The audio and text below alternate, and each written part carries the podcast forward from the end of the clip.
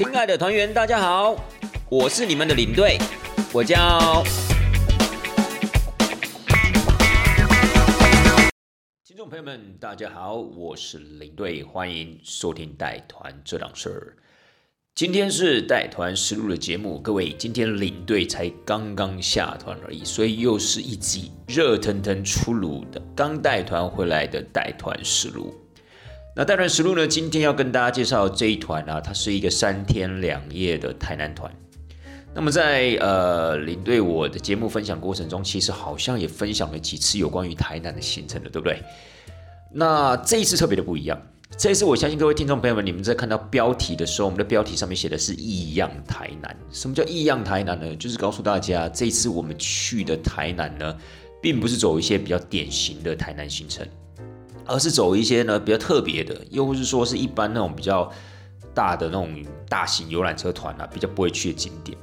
所以呢，也间接的跟各位听众朋友们透露，这一次的行程是属于那种小的团体，它是两台车。那两台车怎么会是一个小团体呢？但它是两台九人座的宾士保姆车。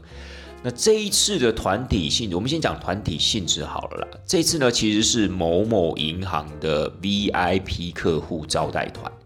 那什么意思呢？就是你也知道，银行有时候他们会有那种所谓的呃尊爵客户嘛，就是他可能在这间银行里面呢贡献良多，或是有里面的存款啊、投资啊等等的很多这样子。所以呢，这一间银行呢，就是每年呢会招待他们这些所谓的 VIP 的客户啊，就是出国旅游。但是大家也知道啊，因为疫情的关系啊，其实已经将近有快三年的时间了，都没有办法出国了嘛。所以呢，现在呢，在他们公司、他们这间银行的政策底下呢，就是改成所谓的国内旅游啦。那国内旅游，当然你也是可以走的比较高档一点嘛。因为有时候如果我们是出国跟国内旅游来比的话，哇，那当然是出国啊，会比较令人期待。如何要把国内旅游也让你的 VIP 客人觉得诶很有兴趣，而且很想参加呢？很简单嘛，就是提高它的质感就好了。那他们的每一团呢，其实它不会超过十二个人，所以你看一台宾士保姆车坐六个贵宾，那两台呢就是十二位嘛。那他们这一种行程呢，也不是只会出一次而已，他们可能会出个好几梯次。比如说，领队我这次带的就是第二梯次，那领队我下礼拜要带他们的第三梯次，每一个梯次的人数上限就是十二个人。那一方面也可以维持整个团体的品质，那么二来呢，做这种比较小的这种团体啊，说实在话，能去的点也就会相对的比较特别一些。那我相信各位听众朋友们应该还是会有一个小小的问号，说天哪，现在这个时间点呢，还有人？会想要出去吗？毕竟领队我在录制节目的当下，今天的确诊人数就已经是达到六万五千人了。但是呃，各位亲爱的听众朋友们，领队我的想法也是跟各位一样的，我也是觉得很生气啊！我也是觉得说，哇塞，这样子的一个情况之下，他们的人还愿意出团，因为其实银行招待他们的 VIP 客户，他们是非常尊重 VIP 客人的意见的嘛。所以当然，只要客人不愿意出去，当然领队呃。银行也不可能就是说啊，你一定要出去啊，这我们辛苦办的啊，我们是要去招待你们，你们还不出去，太不给面子。你觉得有可能这样吗？所以当然他们也是非常尊重每一位呃客人的意见。所以呢，领队我这次在第二梯次呢，其实他们的满编是十二个人，对不对？我们刚刚有说一台六个人，两台车十二个人，刚好就有两个人在出团前取消了。那想当然而一定是因为疫情。慢慢的越来越严重，确诊数人啊越来越多，所以他们才取消出团的嘛。可是各位你要想哎，十二个人才两个人放弃，其他人还是怎么样照常出团，所以你不觉得这些人勇气可嘉吗？而且这些人应该某种程度上面也算有钱人吧，所以有钱人也不见得是像我们平常想的这么的胆小，这么的怕死之类的，对不对？有时候有钱人搞不好他们还蛮有冒险犯难的精神的。好，Anyway 呢，这一次呢，就是十位团员坐两台宾士九人座保姆车，然后我们就这样子到台南去了。那这一次的所谓的异样台南呢，就像领队我刚刚在节目一开始的时候跟大家提到的，它走的点还蛮特殊的。那到底有多特殊，就让领队我来一一的跟各位道来吧。这次的行程里面走了几个点啊，包括领队我自己都不要讲说没有去过，连听都没有听过。好吗？好，首先呢，这十位嘉宾抵达了嘉义高铁站之后啊，在这行程的第一天，我们上了这个宾士保姆车之后，我们第一站去的点，领队我就从来没去过，听过吗？也是最近啊才有耳闻啦。但是呢，也是今年年初的时候才知道啊，原来咱们台南还有一个这样的地方。我们第一个点去的叫做台湾丝路。这个丝路诗啊，是写诗诗人的诗，路呢，当然就是所谓的道路的路，路途的路了。台湾丝路，各位听众朋友们有听过吗？它在哪里呢？对不对？台湾丝路，大家会想说，台湾丝路，我去台南那么多次，我从来没有听过什么丝路啊，还台湾丝路。台湾丝路，你要是不讲话，我还以为它可能是某一种鸟类之类。我只有听过黑面琵鹭，对不对？所以呢，各位，台湾丝路啊，其实它并不是在台南市区了。严格讲起来，它是在以前的台南县的位置，在台南比较相对边缘的位置。它是在盐水区的田寮，哦，是是不是连连盐水区搞不好都有人没听过？好了，盐水区可能有人听过，因为每到元宵的时候，盐水就变得非常的怎么样？非常的呃受欢迎嘛，或是非常的热闹，因为有所谓的盐水风炮。但是大家肯定没听过田寮的啦。除非呢，您今天真的可能有去过这个所谓的台湾丝路，又或是你真的有家人住在盐水区附近，您才有可能啊听过田寮这样的一个地名。好，但不管如何呢，这个台湾丝路啊，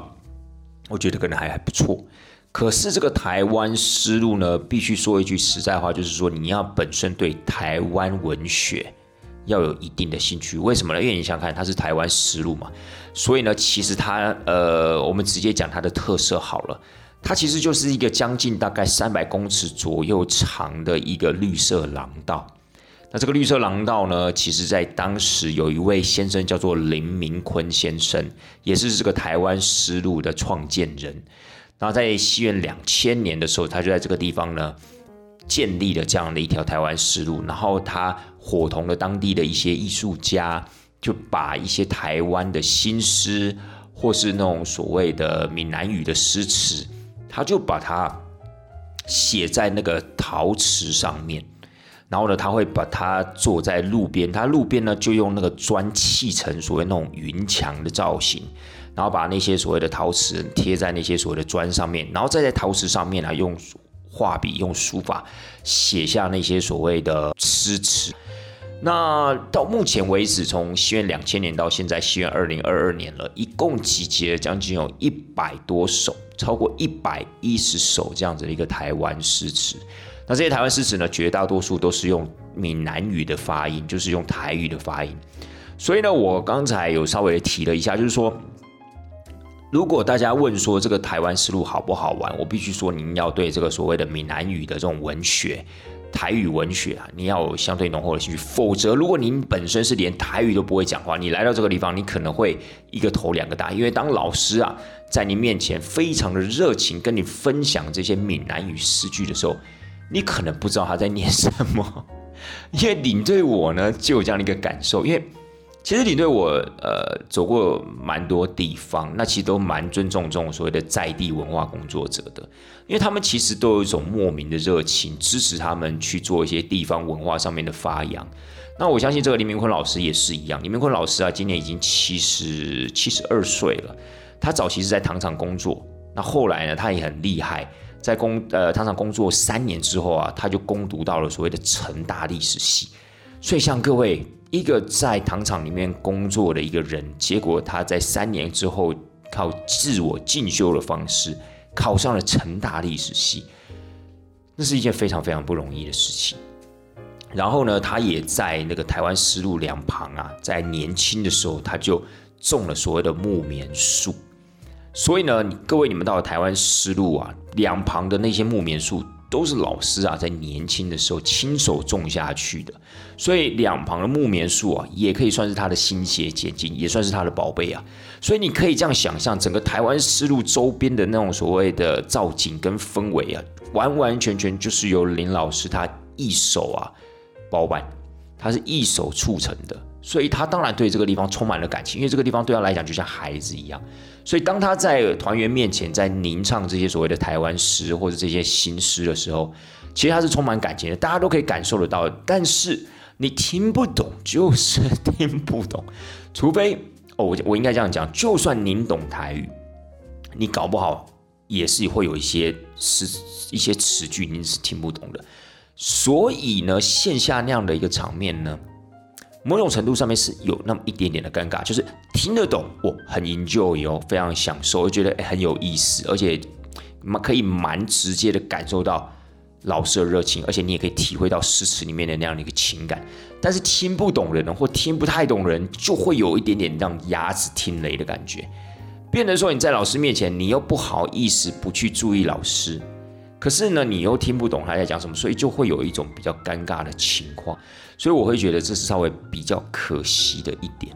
可是问题是呢，呃，在老师吟唱完这些诗歌，当然还不可能一百多首吟唱个二三十首没有，他大概会挑个四五首，当然看老师的雅兴啦。那一般来讲，大概是老师会挑四五首比较经典的、比较名家的这些所谓的诗句啊去做分享。要记得这些诗句并不是老师自己创的。哦，都是老师呢去呃选取了一些呃比较著名的这些所谓的诗诗人啊，或是那种文学家他们的作品，老师也有自己创作一些诗句，但是不多，哦，这是少数而已。好了，这个行程呢，在一个炎热的早晨呢进行，所以各位你可以想象得到，在台湾丝路那个地方是一个完全户外的空间，所以其实天气是还蛮热的。那如果你对台语文学又没有这么有造诣，甚至听不懂台语的话，各位其实去到那个地方，某种程度上面可能会有那么一点点的不适应啊。但是老师吟唱结束之后呢，我们就到老师的工作，应该讲说那个是地方有点是类似一个小商店休憩区这样的一个感觉。我们大家就坐在那个地方跟老师聊聊天呐，然后那边有饮料的贩卖部，你可以买咖啡或是买茶之类的。当大家坐在那个地方的时候，其实还蛮舒服的，凉风徐来啊。会觉得哎，眼前的景致啊，又是另外一种风味，就会人整个人就会觉得比较轻松。然后呢，我们就离开了盐水区，就回到了台南的市区吃中饭啦。今天的中饭呢，是在安平区吃一间叫做海之味的餐厅，这间餐厅不错。领队我之前好像应该有跟各位提过了，所以呢，如果今天您对海鲜有兴趣的话，不要忘记到台南玩的时候，如果您在安平附近，记得去吃吃看这间海之味，它的海鲜粥非常棒。好吧，然后呢，吃完之后啊，咱们就去那个在民权路，台南的民权路上面有一间很有名的咖啡馆，叫做道南馆。哎，搞不好有些听众朋友们就听过这个道南馆哦。其实这个道南馆呢，你对我自己有点汗颜，在还没有接触这一团之前，我完完全全不知道有一间咖啡馆叫做道南馆。呃，听说呢，这间道南馆很有名，因为其实这一团两台车，两个领队带。我就问另外一个领队，哎，你之前知道这个道南馆吗？他说我知道啊，这个道南馆哦，在台南市的观光形形象广告上面，其实啊有露出几个画面，而且是在蛮前段的广告部分就有露出这个画面，所以他说其实这一间咖啡馆在台南还算蛮指标性的。所谓的指标性是在台南众多的咖啡厅、咖啡馆里面呢，它算是比较有。知名度，而且也真的是比较有品质、比较好喝的咖啡馆。我说哦，真的哦，我在还没有带这团之前，我还真的不知道民权路上面有这样的一间这么高格调的咖啡厅、咖啡馆。好了，那当然团员们大部分都不知道，因为其实这团蛮特别的，全部都是从北部下来的客人，所以呢，他们的年纪啊，大概普遍介于五十岁到六十岁。绝大部分的人没有来过台南几次，所以对台南是蛮陌生的。所以呢，其实对他们来讲，这些都是很新鲜的东西。好了，但是不管怎么样呢，我觉得他们来台南可以去看看一些不同的面相，也还蛮不错的一个体会啦。好，进到这个道南馆之后呢，道南馆是大概我个人目测是一个三层楼的建筑，但它只开放到第二楼。那一楼的部分呢，它就有所谓的咖啡的那个吧台这样子。那你可以看到，它是一个开放式的一个工作吧台，然后你可以看到就是里面啊人忙忙碌碌的在帮各位煮咖啡。这一间咖啡厅很特别，它没有意式咖啡，它全部都是卖单品，然后全部都是现煮现冲这个样子。那它的单品还蛮多种类的。那通常我个人认为进到这么有学问的咖啡馆呢，我觉得你应该要请店员。依照您个人喝咖啡的一个习惯，比如说您是喝浅焙的还是深焙的，或是您本身是喜欢喝比较酸的还是比较不酸的咖啡，我觉得您可能稍微的跟店员讲一下你的咖啡习惯之后，他会比较容易跟你做推荐。否则，说实在话，看那些菜单，您真的是有看没有懂。就是看那些所谓的咖啡的那个 menu 的话，你单纯的看那些 menu，其实你是搞不太清楚到底哪一杯咖啡是适合你的。那我们在这个地方呢，招待这群 VIP 客人呢，就是吃下午茶，就是一人一杯咖啡，一个甜点。所以，其实客人在这个地方的感受也还蛮不错的。就觉得哎，这样的一个老房子，因为道南馆这一间老房子大概有将近五十年的历史。虽然说它里面有重新装潢，有一种轻工业风的感觉，但你还是可以感觉得出来，这一间房子蛮老的。因为它的地上的那个地板呢，其实是磨石子地板，所以从一些细节部分，你还是可以感觉出来这个房子的岁月。房子的岁月配合了这个所谓的咖啡，呃，咖啡的香气，以及职人这样子一个充足咖啡的一个技巧。所以整体的氛围是很不错的。领队我在这个地方也蛮推荐大家，如果你们哪一天来到台南玩，想要喝一杯很不错的咖啡，或是想要跟这些咖啡职人做一个很直接的交流的话，道朗馆或许是你一个不错的选择，好吧？喝完了咖啡，简单的下午茶之后呢？这一批 VIP 客人，我们就带他去雅果游艇俱乐部了。雅果游艇俱乐部，要是没记错，领队好像也跟大家介绍过，对不对？但是呢，它的的确确也算是台南的一个比较不流于一般的行程。那么这一次呢，他们就坐船出海。之前领队啊，我们在做这个游艇体验的时候，我们都是在昆生港里面啊去做一个绕港的体验。说实在话，挺无聊的，因为那港边都是一些所谓的工程正在进行。好，不管是房子的工程也好，或是港边的工程，总之呢，就是看过去你就是觉得很凌乱，然后很多那种所谓的沙石啊等等。其实说实在话，没有什么景可以看。但这一次呢，因为这次领队我没有特别的上船，为什么？不够坐嘛。一艘船呢，最多大概只坐十二个人，所以呢，基本上我们只有我就让另外一位领队上去了。那这一次一次，呃，这一次坐船呢，大概一共坐了将近两个小时，因为有到外海。那我看他们拍回来的照片呢，其实还蛮美的。怎么说？因为他们这艘船呢开出去之后，其实他们有稍微的到渔光岛的那个月牙湾那个地方啊去寻意，所以呢，团员们看到的景象就不仅仅只是昆山港内部的一个景色，他们还看到，他们还可以。用坐船的方式在渔光岛的外围去欣赏渔光岛这个月牙湾的一个海滩，所以团员们其实收获蛮多，而且他们也都觉得蛮不错的。天空也作美，其实我们出去的时候带了一点点的阳光，然后呢海象也非常的平稳，所以这两个小时下来，本来领队我还蛮担心他们可能会晕船或觉得无聊的，结果团员回来说，哎，反应都不错，甚至还有几个团员啊有尝试那种开船的那种感觉。其实他们这次出去并不是一呃，并不是那种所谓的无动力的帆船，他们这是其实是有引擎的。但是呢，在船长的一个驾驶之下，其实整趟行程算平稳，而且很悠闲。时间上也控制的差不多，在两个小时时间左右就回到了港边。那我个人会觉得这样的一个行程，对于台南来说，它是一个很新颖的行程。但当然啊，它也是算是一个消费比较高的行程，因为你们要跟他们去租这些游艇，然后出海，其实这是一笔很高的消费。那也因为是因为银行要招待这一批所谓的 VIP 的客人，他们基本上都有一定的经济实力，所以才会给他们想说，哎，那来台南或许可以尝试这种比较高质感的一种所谓的体验，就让他们去坐坐游艇。的的确确有蛮多的一些团员，蛮多的这些 VIP 客人，他们本身是从来没有上过游艇的，所以他们自己也觉得很新奇，还蛮有意思的。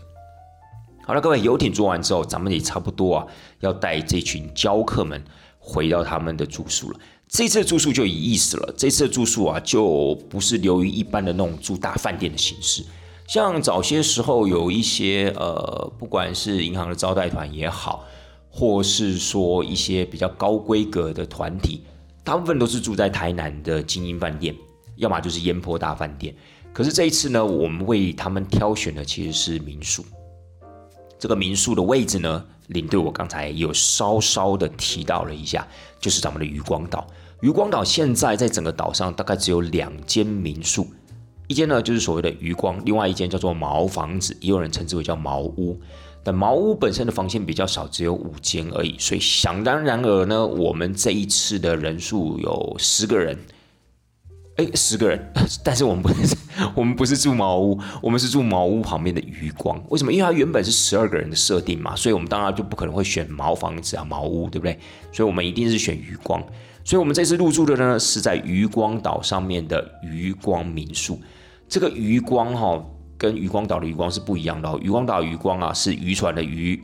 然后光呢，当然就是光线的光。我们住的这个民宿啊，叫余光，但它是剩余的余。光呢，一样是光线的光，就叫余光民宿。这间民宿呢，其实很京都风格，很日本风。那房间一共有九间，所以呢，我们这一次就安排住在里面。它其实我个人觉得它的日本氛围，就是它的京都风味啊，还蛮重的。然后呢，我会觉得说它整个就是房间的一个设计。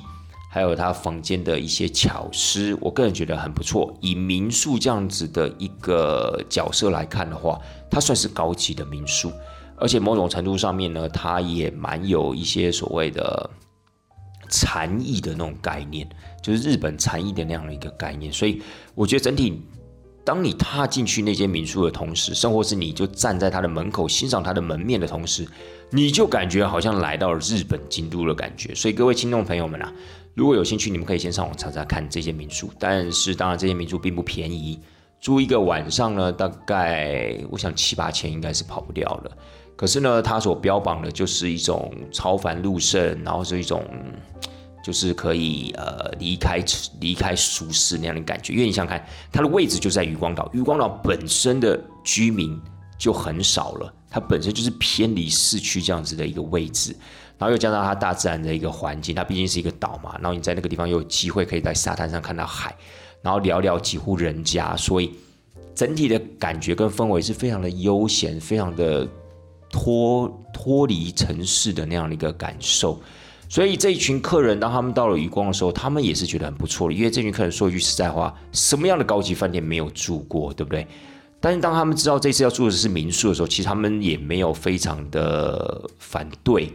或是觉得不妥，他们也是觉得，哎，好啊，听说台南有很多特色的民宿，那就来住住看吧。当然，余光民宿呢，就等同一般民宿一样，它没有那种很豪华气派的大厅，没有那种把费的早餐或是晚餐，也没有那种所谓很客制化的那种所谓的饭店服务啊等等的，也没有那些所谓的游泳池、健身房设施。但是它就是有一种让你觉得休闲的感觉，而且我们这样子五间房间进去，几乎等于是包栋的一个情况，所以客人在里面其实还是觉得蛮自在的。也在这样一个疫情就是比较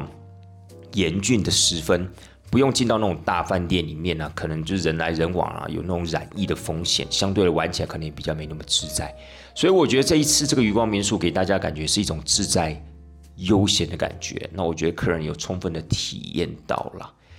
好了，那这一个饭店介绍完，我们的晚餐去吃了一间西班牙料理，叫做感想家。这一间餐厅呢，其实领队我自己也吃过，是我带我家人去吃的。在好早好早的时候，大概是二零一七年还是二零一八年的时候就去吃过了，还不错。那我个人觉得它唯一比较可惜还是它距离有点偏啊，因为这间感想家它是在安平。而且已经快要靠近海边了，哦，它离我们刚才中午提到的那间海之味餐厅非常近，他们就在斜对面这样的一个位置。但是，对你问我为什么一个这么特殊的异国料理会开在安平，应该是因为安平也有它的一些观光客吧，又或者是说那边的餐厅啊，可能比较就是房子比较便宜啊，租金比较便宜。Anyway，我不晓得。但是如果您要吃这个台南在地。比较具有正统西班牙风味的餐厅，我个人认为，觉得感想家应该是不二之选，好吧？应该是不二之选，而且它本身有代理蛮多一些西班牙的产品，比如说像橄榄油啊、红白酒啊，甚至好像啤酒也有，就是它有一些那种所谓的西班牙那边进口代理的商品。各位有兴趣的话，也可以在您吃饭的同时，它就在旁边，你也可以进去看看。那这间感想家我就不再特别的针对它的料理的部分去做介绍了，但是我要跟各位说，其他还算是蛮正统的西班牙口味，好吧？大家可以自己做个参考。好了，回到了民宿，大家当然就早早休息了。隔天早上起来，我们第一个点啊，去到就是永乐町古茶楼。这个永乐町古茶楼啊。领队我啊必须要再汗颜一次，因为我还真的没去过这古茶楼，我连我真的很汗颜，我连听都没听过。在这一团之前，我不知道有什么永乐町古茶楼，什么恭候街啊，这些都没听过，什么三进两落。各位，其实这个古茶楼，我真的诚心的建议大家，下次有机会来到台南玩，真的要去这个永乐町古茶楼啊，去看看，去感受，最好可以给自己一点点时间在里面看个戏。为什么？因为这间古茶楼它是标榜的三说：说茶、说戏以及说菜。那说菜的部分的话，领队我没有体验到，但是我个人认为好像也没特别，但是。我建议大家，你可以留点时间在里面啊，参与说戏这个部分。因为说戏这个部分呢，就是在里面呢，它其实有一个大吹够的这样的一个表演，还有一个戏剧表演。它这个永乐町古茶楼很特别，它是有所谓的石鼓集乐团，也就是石鼓文创，它在这个地方呢，把这个样的一个老房子做一个重新的拉皮。然后在这个地方呢，重新的把它的一个文化去做一个发扬，也就是由他们啊来经营这栋老房子。这栋老房子有多老呢？各位，从一八七八年到现在，所以呢，呃，我算数不好，各位可以稍微算一下，应该有一百四十四年的时间，是吗？好像是。好了，二零二二减一八七八嘛，好像嘛，一百四十四岁了。这间老房子呢，其实以年代来讲，它并不算突出。台南也有这种一百多年的老房子，但它本身的格局很特别。各位有去过大道城？如果我们听众朋友里面有北部有台北人的话，我相信各位应该都有去过大道城，可能有经过一些他们传统的街屋这种所谓的老房子里面。其实我们台南呢，很少有这种所谓的长形的街屋，好像这种所谓三进两落的这种街屋，其实很少。领队我之前也没有耳闻，也没有进去过类似这样子的老屋子，但这次真的让我开了眼界了，就是因为在宫后街这一个地方啊，绝大多数都是这种三进两落的老房子。可是，当然随着历史的一个演变，很多这种老房子慢慢都凋零，但永乐町古茶楼它还算保存的。它还算是保存的非常的完整，所以呢，当你一踏进这个有的丁古茶楼的时候，你就觉得，哎呦，这房子特别。如果有去过大道城这种街屋的听众朋友们的话，你们进来的时候，你们真的就觉得，哎呦，这不就跟大道城的街屋是一样的吗？事实上，它其实真的是非常非常相似。但在台湾呢，呃，对不起，但是在台南呢，这种所谓的房子就相对的比较少。进去之后啊，我们这团就是因为安排在里面听这个大吹狗。大吹共呢，其实它是就是有两个人唱双簧，然后他们会搭配了一些敲击乐器，在里面呢，他们是用那种说学逗唱的方式来跟各位介绍一下台南简单的历史跟它的饮食文化，长度大概是落在四十分钟，我个人觉得非常激赏，因为在说学逗唱的同时，除了内容本身很有趣之外啊，我也觉得它的一个所谓的打击乐的这样子一个呈现，我觉得非常的专业，而且非常。也蛮震撼的啦，我觉得以那样子的一个视听距离，其实我觉得你可以充分的感受到那种击鼓啊、敲拔那样的一个张力，配合的历史故事上面的一个说学逗唱。我觉得可以充分的感觉好像回到了那样子的一个古时候，然后有那种街头卖艺的人在你面前说学逗唱那个感觉，我觉得挺不赖的。时间也不会占你太长的时间，而且如果您参加这个所谓的说戏这样子的一个活动的话，在您看戏的同时，好像也会有一些简单的茶点，但可能要另外付一点费用了。但我觉得很值得。而且呢，我会认为就是说，在这样子的一个大 t r i c k 这样的一个戏剧表演完之后呢，它甚至还会有一个老屋的导览活动，大概在十五分钟到二十分钟的长度。所以你又可以在现场导览人员的介绍之下，对这样的一个街屋，对整个宫后街甚至水仙宫周边那样的一个环境历史的变迁，会有更深度的一个了解。我觉得对您对台南的认识。会更有帮助，而且呢，我相信可能也会对您接下来在台南的行程呢，会有一些灵感上的启发。我个人觉得啦，所以我觉得这个行程呢，非常的值得，而且也非常适合小朋友，就是爸爸妈妈带小朋友一起去那种寓教于乐那样子的一个感受呢，我觉得也很棒。所以永乐町古茶楼，听众朋友们，请把这个地方记下来。下次有机会到台南，它在哪里呢？它在民权路跟西门路的交叉口旁边，其实有一条从清朝时代就留存下来的恭候街。那在恭候街上面就有一个挂了三个灯笼的永乐町古茶楼，不要忘记，下次有机会去台南，一定要去那个地方看看戏，好吧？那这个行程结束之后呢，我们中午吃了一间叫牛五藏的一个牛肉火锅。那这些牛肉锅啊，其实，呃，它就是标榜的，就是把我们在地的牛肉汤的文化，把它做一个更精致的呈现，然后用这种所谓的火锅的形式啊，可以让大家就是三五好友一起聚聚在一起，然后吃吃火锅，然后用这种火锅来感受一下就是台南在地温体牛肉的魅力。事实上，像这样的一个店呢，其实在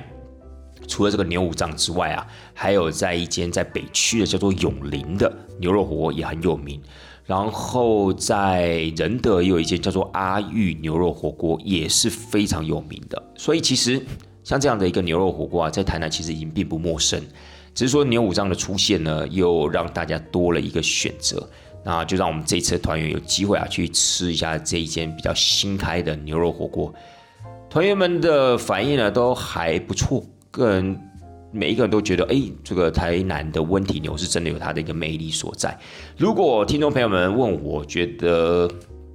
值不值得的话，我个人会觉得牛肉火锅嘛，就。就这样，对我个人还是喜欢比较喜欢喝牛肉汤啦。我觉得牛肉汤才是比较正统、比较传统的那样子的一种饮食文化。那至于这种牛肉火锅都是后面演变过来的。但是当然，如果您本身很喜欢吃温体牛，然后很喜欢那种火锅的那种呃饮食的方式的话，我个人觉得，当然牛脏也是一个不错的选择了，好不好？那结束了之后呢？我们下午去哪里？我想想看，我们下午去了一个叫做甘乐阿瑟的私人美术馆。各位，我也从来没听过这个地方。在带这团之前，我也真的从来没有听过这甘乐阿瑟呢。其实它是是一个私人美术馆啊，里面呢有一个老师，创作老师叫做曾英栋，这是曾英栋老师他的本身的一个私人美术馆。这些美术馆呢，我个人觉得它跟台湾思路那边有一点点像，就是你本身一定要对这种艺术或是文学要有一定的认知，或是要有一定的一种欣呃鉴赏度，你才比较适合去这些地方。因为像这个甘乐阿瑟一进去之后，他就跟艺廊一样。各位，你先扪心自问嘛，各位听众朋友们，你们扪心自问，你们自己常常不常跑这些所谓的艺廊？不要讲艺廊啦。就是类似那种美术馆，你会想说啊，有事没事就去美术馆看看。如果您觉得你可能不是对这种美术特别感兴趣的，或特别那种所谓的鉴赏意识的人，我觉得可以不用特别前往，因为这种地方真的太太专门领域了。我觉得真的要对那种美术有一个基本的喜欢，或者对这种美的东西要有特别的认知的感觉的人，比较适合去。就像这群团员呢，他们到那个地方，说一句实在话，当因为我们还要请导览人员在里面，导览人员大概做一个简单介绍完之后，哎，大家就真的不知道干嘛了。当导览人员说，哎，各位已经讲解完毕啦，你们可以稍微就去看看这些作品。其实真的很多作品都是有看没有懂。那这种心态呢，其实领队我自己也知道了，因为毕竟如果没有常常接触这种所谓的绘画或者艺术创作的的人的话呢。其实说一句实在话，你叫他去看这些作品，他真的会有点吃力，而且真的也会比较没有兴趣。所以这个地方想当然而我们混不了多久，我们就离开了。好了，也因为太早离开的关系，所以下午我们就去到了所谓的十八毛。那十八毛茶屋里，对我之前好像有跟大家分享过，这个地方就不多说。可是我们这次发现一个现象哦，就是因为在疫情期间，真的我们去到了，不管是餐厅也好啊，或是我们刚刚讲到十八马茶屋，或是各个景点，包括永乐町古茶楼。真的都没有人，可能也因为我们去的时间都是平日啦。但我个人认为，在疫情还没有爆发之前，应该也不至于人这么少。这次去啊，我们几乎到了每一间餐厅，包含了我们前面讲到的什么海之味的海鲜呐，或是感想家的西班牙料理啊，又或是甚至是牛五脏这种所谓的温体牛肉火锅，各位都没有人。我所谓的都没有人，不是说都没有团体哦，而是连散客、一般人、一般客人进去店里面消费的都没有。所以我觉得，哇塞，这个疫情真的虽然说以领队我自己的感受来讲，好像对我的团体没有太大的影响，可是呢，我在走这些景点，在吃这些餐厅的时候，我会发现真的都没有人，包含了我们昨天吃的那间道南馆咖啡馆也都没有人，所以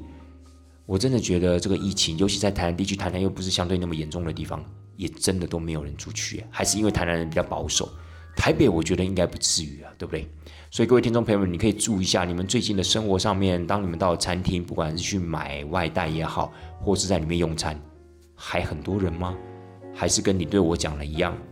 就是几乎是没有人的一个状态？我个人觉得双北应该不至于了。好了，那这个时髦马茶屋结束之后呢，我们就去前往到了所谓的巴豆食府。各位，这个巴豆食府啊。应该算是台南一间很特殊的台菜餐厅，它其实在贩卖的就是台南的秋肉菜。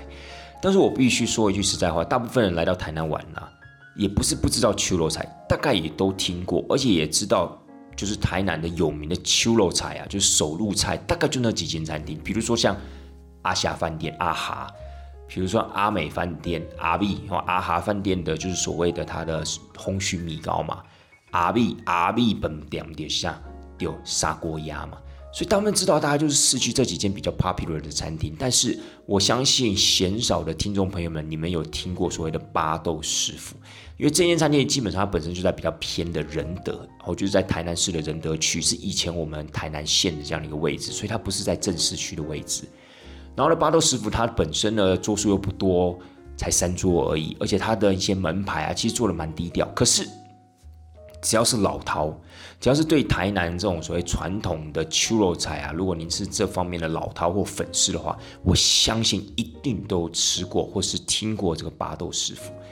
这次呢，呃，领队我也是第一次踏进这个餐厅，之前我听过，但是因为领队我本身对这种所谓的台式的秋肉菜就没有太大的兴趣，我本身自己也是不会找朋友，甚至也不会跟家人去到所谓的阿 B 或者阿哈，因为领队我台南人嘛。所以呢，其实我本身也在台南那边也有很多的餐厅，我都吃过。但事实上呢，像阿 B 跟阿哈，因为我口味上的关系，所以我也不常去拜访。所以当然，这个巴豆师傅我也就没去过。而且它的单价非常非常的高呢，它基本上六个人以下的人数它是不接的，它都接六个人以上，因为它其实有很多的菜啊，它是很难分菜的，它也没有办法做小份，所以它就必须要把它的一个人数控管在六个人以上的桌。他才接，否则六个人以下他就不接。然后他的一个菜单大部分都是一桌一万五起跳，各位一桌一万五起跳，如果是六个人去的话，一个人都将近要两千五百块钱的消费一个人，所以市场他的消费也不便宜。那我这次去呢，当然也是蛮荣幸的啦，也是托这群贵客的福气，因为这一次呢，餐厅有顺便给我们领队也准备餐食，那。他是标榜的客人吃什么，哎，你们领队又是跟着吃什么，所以我们其实在分菜的过程中都有被分到了一点。那我个人吃下来最惊艳的，其实说实在话，我相信这些台菜都很不好做，都是所谓的功夫菜，这我能理解。但是我个人对这种台菜实在是没有太大的兴趣，所以在在菜肴的部分我没有太大经验。但是我在这一餐吃到一个让我最惊艳的东西，就是他们的甜点。我这次吃到甜点叫做八宝芋泥。为什么说这一次吃到甜点呢？因为听说这一间八豆师傅啊，他每一季或是每一个餐标所使用的、所做的菜肴跟甜点都不一样，所以刚好我这一次吃到这样的一个价格呢，我们的甜点搭配的是八宝芋泥。哇，各位，这八宝芋泥真的是我人生将近四十年来吃过最好吃的八宝芋泥，我一点都不夸张。这个八宝芋泥呢，为什么它特别？第一，八宝芋泥其实我个人啊，也不是没有听过，也不是没有看过这样的一个菜肴。其实，在传统的台菜餐厅里面，这道菜啊也是有出现过的。但是呢，绝大多数啊，因为我个人对那种八宝东西就不是很感兴趣，什么什么大红豆啊，什么红豆沙啊，什么，我甚至连八宝是什么我都忘记。反正这就是一些八宝粥里面会出现的东西嘛，对不对？所以呢，我就没有什么太大的兴趣。我而且我觉得这种东西感觉就很甜，台南人又喜那么喜欢吃甜，所以说实在话，这道菜刚呈上来的时候，我是一点兴趣都没有。但是呢，也因为我那个领队朋友他之前有吃过这一间的八宝芋，他就跟我讲说，你一定要尝尝看。好了，我就尝了。各位，我才尝第一口而已，我就惊为天人，因为它里面还有放那个所谓的桂花蜜之类的。但是桂花蜜这种东西，可能通常给你的感觉，哎呦，那不是个也更甜吗？没有，各位，它很香，而且它这个八宝啊，有关于芋泥的部分，还有红豆泥的部分，还有它表面那些八宝的料搭配的这个所谓的，而且它还有用冬瓜入菜。哦，冬瓜入到这个所谓的甜点里面，怎么入的我有点忘记，但是我知道它里面还有用冬瓜，然后还有淋上这个神就是桂花蜜，哇，这个吃起来啊，甜而不腻，香气扑鼻，而且真的会让你想要一口接一口，不知不觉啊，那一小块的分量就吃完了。所以，我个人认为，其实这这个八宝芋泥真的让我为之惊艳。但很可惜的是，老板娘说呢，其实基本上他们这种甜点并没有在单单纯制作啊，就没有在单一制作，大部分都还是要配合桌菜做呈现。我个人觉得非常非常的可惜。当然，老板他有他的理由嘛，因为他觉得他太忙了，而且他也不可能就是呃变调了去处理啊，变成说从板出从这种桌席变成这种卖甜点，他可能也不想啊。最后变成是这样的一个形式，所以他就没有特别啊专做甜点来贩售。所以各位亲爱的贵宾们，我个人认为，如果你真的想要吃这个八宝芋泥，恐怕还是得要办一桌了，好不好？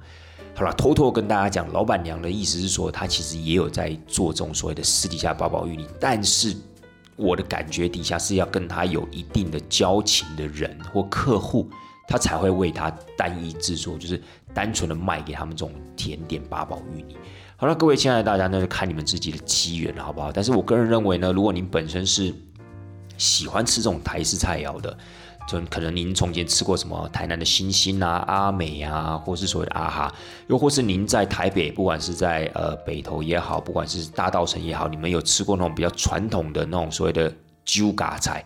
酒家菜。那我个人认为你不应该错过这间八斗师傅，好不好？他真的是算是在台南的台菜料理里面呢，算是呃第一把交椅了。我个人目前是这样觉得。好了，这餐吃完之后呢，我们一样就回到民宿了，去期待第三天的来临了。第三天的早上，我们去安平彩绘见师。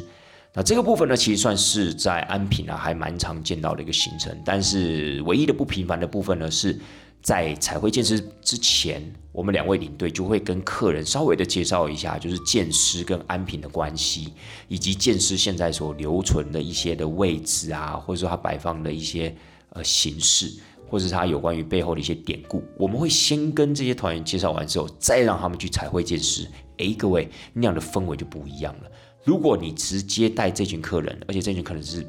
不常来到台南，当然他们不太清楚所谓的剑师对安平的意义。如果你带他们直接去到所谓的画室里面去画这些所谓的彩绘这些所谓的剑师的话，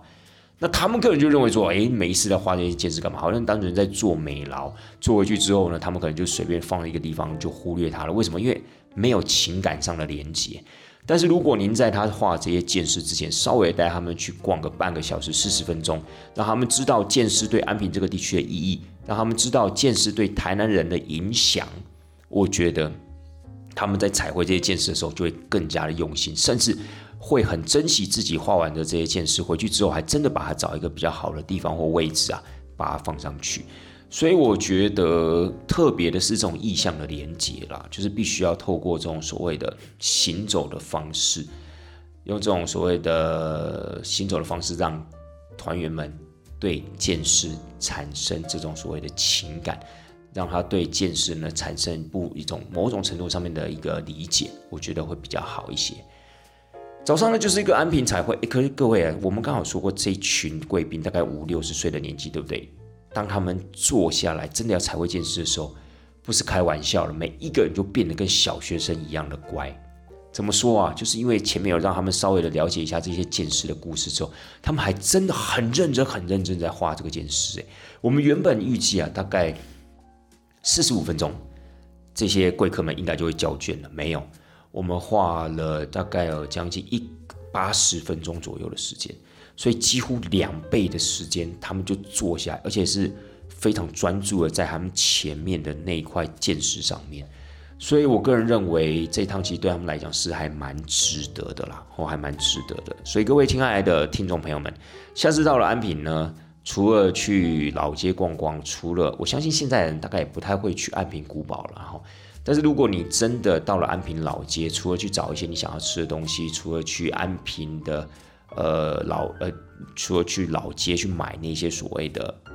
生钢滴之外，其实你可以稍微的去感受一下见识的气息，因为其实台南市的呃观光局，其实在安平那个地方有一个所谓的观光。呃，应该讲说旅客服务中心啦，在那个地方呢，其实它会有很多的一些建识地图，你可以按图索骥去寻找你心目中觉得有趣的建识。然后当你找完之后呢，在你很有成就感之余呢，其实你也可以给自己一点点时间去彩绘一只属于你自己的建识。我觉得这样的一个体验呢，其实还蛮完整的，也蛮推荐给各位听众朋友们的。好了，那这个行程结束之后呢，下午我们去到一个很特别的地方。下午这个地方啊，说一句实在话，大家可能也没有听过。但是领队我呢，在去之前，我就有听过这个地方。这个地方在雪甲，各位是不是有一个非常偏僻的地方？雪甲基本上啊，在老台南的心目中呢，就是它是一个非常适合去吃三百亿的地方，然后就是所谓的丝木鱼啦。因为雪甲就是产丝木鱼。除此之外，雪甲还有一间庙叫做慈济宫。这慈济宫旁边呢。有一间叶王交趾陶纪念馆，这个呃，应该诶是纪念馆还是文化馆？Anyway，差不多意思了，就是叶王交趾陶文化馆纪念馆。那这间文化馆纪念馆呢，其实它里面展示的就是在慈济宫这个地方啊，在一八六零年代，有一名很有名的匠师叫做叶王。他在这里呢，创作了大概有将近两百多件的胶纸陶作品。当然，这些胶纸陶作品原本呐，都是在庙上面的。好，不管是在庙的内部或是外部的部分，都有这种所谓的胶纸陶这种艺术作品。那当然，当时这些艺术作品最主要就是要点缀庙宇的本身。但是后来呢，就是大家就觉得，就说这个老师傅、老匠师他的这个作品啊，实在是太珍贵了。而且呢，在一九八零年的时候，就是民国六十九年的时候，他甚至珍贵到这间庙招小偷，所以当时啊，被偷了五十六件的这样的一个胶纸陶作品。什么叫被偷？就真的是从墙上，从庙宇这些墙上啊，不管是内部或外部，把它用锤子啊把它敲下来，然后拿去所谓的市场上去拍卖。那像这样的一个情况呢，当然造成了庙宇很大的一个损失。所以呢，这些呢，其实在庙方啊，大概在一九八五年的时候，其实陆陆续续有请比较其他的匠师来做一个修复。那其实他们也很难过，就说啊，这些原作啊，夜王的这些原作，就是夜王这个匠师的原作啊，就没有办法再找回来了。但是各位，经过了大概二十三年后，也就在二零零三年。刚好呢，以正旦文化基金会的他的董事长，他们刚好在这个市场拍卖的这个拍卖会上啊，他们就发现，哎，有一则很特殊的作品，这些特殊作品好像跟台湾有某种程度的关联，这些作品好像就是在二十几年前啊被盗的那一批夜王的胶纸陶。于是呢，这个董事长基金会董事长就把它买下来了。可是五十六件呢，他只买下了三十六件，因为其他二十件可能还是没有办法找到，下落不明。于是呢，他就把它原封不动的还给了妙方。那妙方当然也是非常感谢，在感谢之余呢，他们也觉得，诶，是不是应该要成立一个纪念馆、文化馆，把这些珍贵的这些所谓的作品啊。把它放在这个文化馆里面去做一个湿控跟温控的一个陈列，也就是湿度控制跟温度控制的陈列。那在这样的一个情况之下呢，庙方呢就决议再把一些其他有关于夜王的一些比较珍贵的作品一样，从墙上把它卸除下来，然后一并的放在这个文化馆里面做展示。当然，卸除下来的部分呢，后来庙方也要找一些其他的匠师啊，再补一些。再补那些作品上去，当然补的方式呢，可能就不是那么的完完全全跟原作一样，但是没有关系，不影响这整个庙宇的历史地位。那当然，这些所卸下来这些所谓的夜王这个将士的作品，就可以做一个更妥善的一个管理跟保存，觉得这是一件美事了。讲了那么多，只是告诉大家，我们这一次就带团员去欣赏这间所谓的文化馆，去看看这个夜王的胶纸陶。因为夜王的胶纸陶，说实在话，它在整体的颜色的运用上面，以及在整个胶纸陶细节的呈现上面呢，其实是非常非常的惊艳的。甚至呢，夜王的作品有六件都被列为了所谓的国宝。这个部分呢，我还蛮建议各位听众朋友们啊。虽然说雪甲这个地方有点偏远，但是如果您问我值不值得专车前往的话，我个人认为，为了这六件国宝，您绝对值得专程的开车前往雪甲的慈济宫，好好去认识夜王，好好去认识交趾陶，并且去看一下这六件国宝。这六件国宝是哪六件呢？林队我在这个地方跟大家说明一下，其中一组就是所谓的胖瘦罗汉。就是一个胖罗汉，一个瘦罗汉。另外的四个呢，分别是加官进禄跟和敬平安，就一共是有四尊和敬平安加官进禄四尊所谓的官员，好官人，他是一个官员造型的啦。什么叫官员造型？就是所谓的呃，他是身着官服，头戴官帽。然后手上都持有一种所谓的意象物的的胶纸桃，那它算是比较在夜王所有作品里面算是比较大件的作品，所以呢，其实它在外观看起来都还蛮震撼的，而且一些细部的在像官服上面的那些所谓的刺绣的部分，当然。它不可能是用刺绣方式去呈现，它就是所谓的陶瓷的方式去呈现。但是你还是可以看得出来，那些所谓的本来正常官服上面的刺绣那些图腾，用这种所谓的胶纸陶的方式呈现，一样栩栩如生。尤其在官服的一些皱褶啊、裙摆的部分啊，其实你还是可以看得出来那个施工上面那个巧妙、鬼斧神工这样的一个技术。我个人觉得是非常非常惊艳的。那除了这六件国宝之外呢，当然还有其他的作品在里面做展示。在文化馆里面展示有关于夜王这位将士的作品呢，一共有一百零三件，所以其实说一句实在话，琳琅满目，真的很适合大家花时间好好的一个一个去欣赏这些作品。通常这种所谓的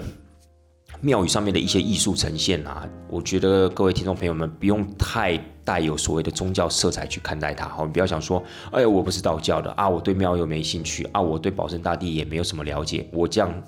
值得去吗？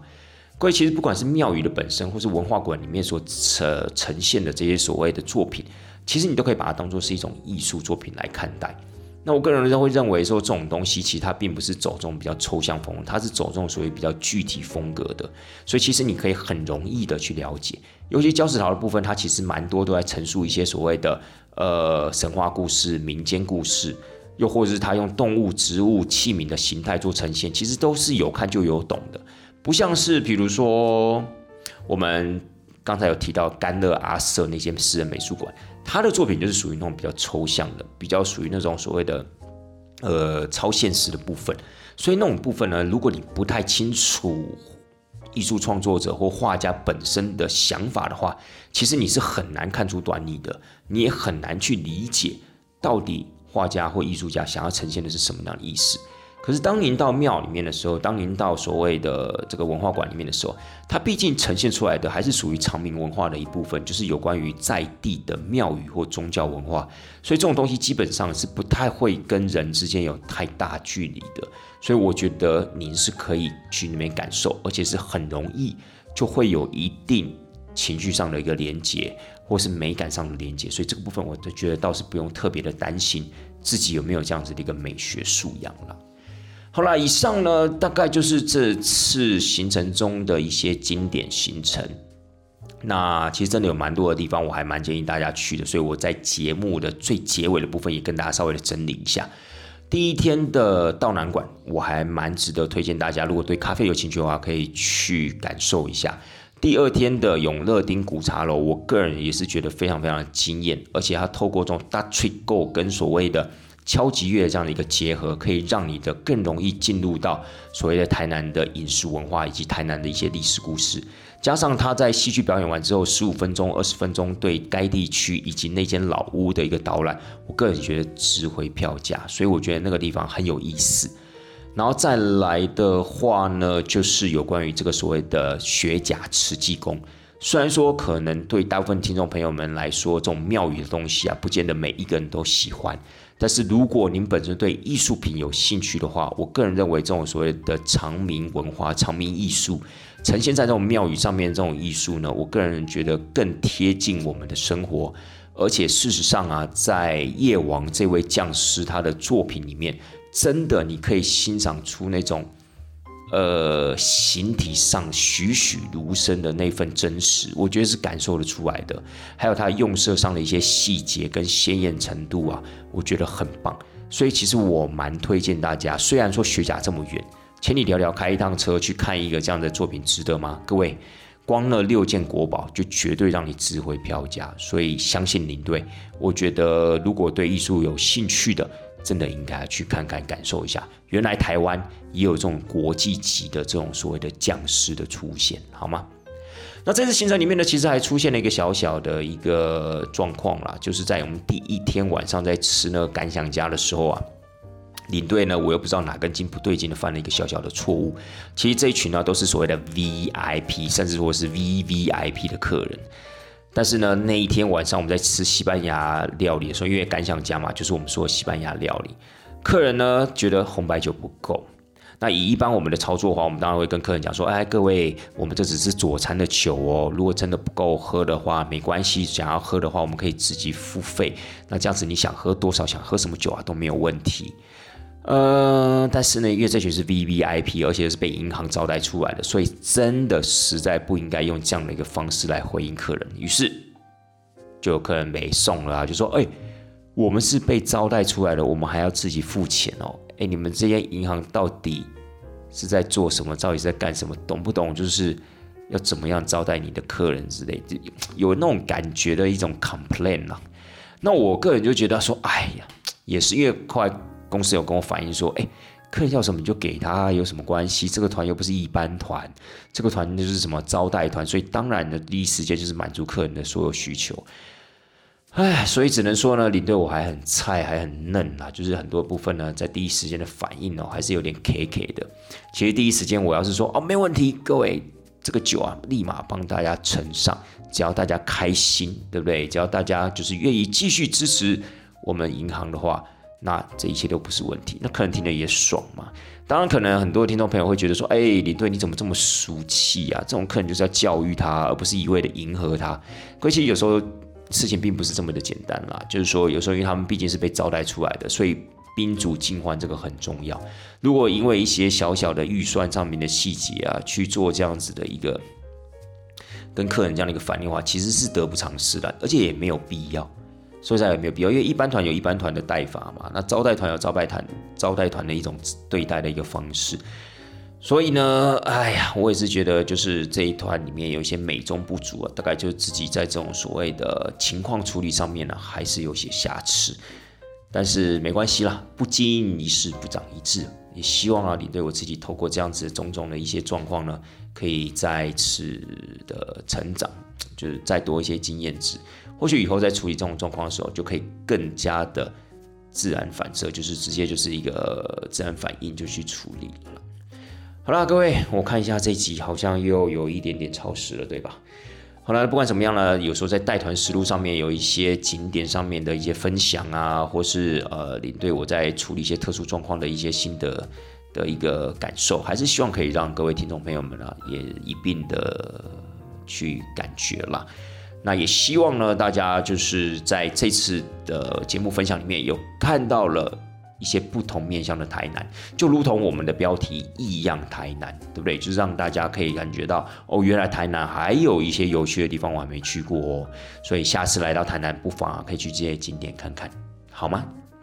那现在疫情呢，其实越来越严重了，你对我在这个地方呢，也希望大家一定要好好的照顾自己的身体，只有把自己的身体照顾好，才有继续啊。到处旅游、到处游玩的本钱哦。好啦，带谈这档事儿，咱们就下礼拜四见吧，拜拜。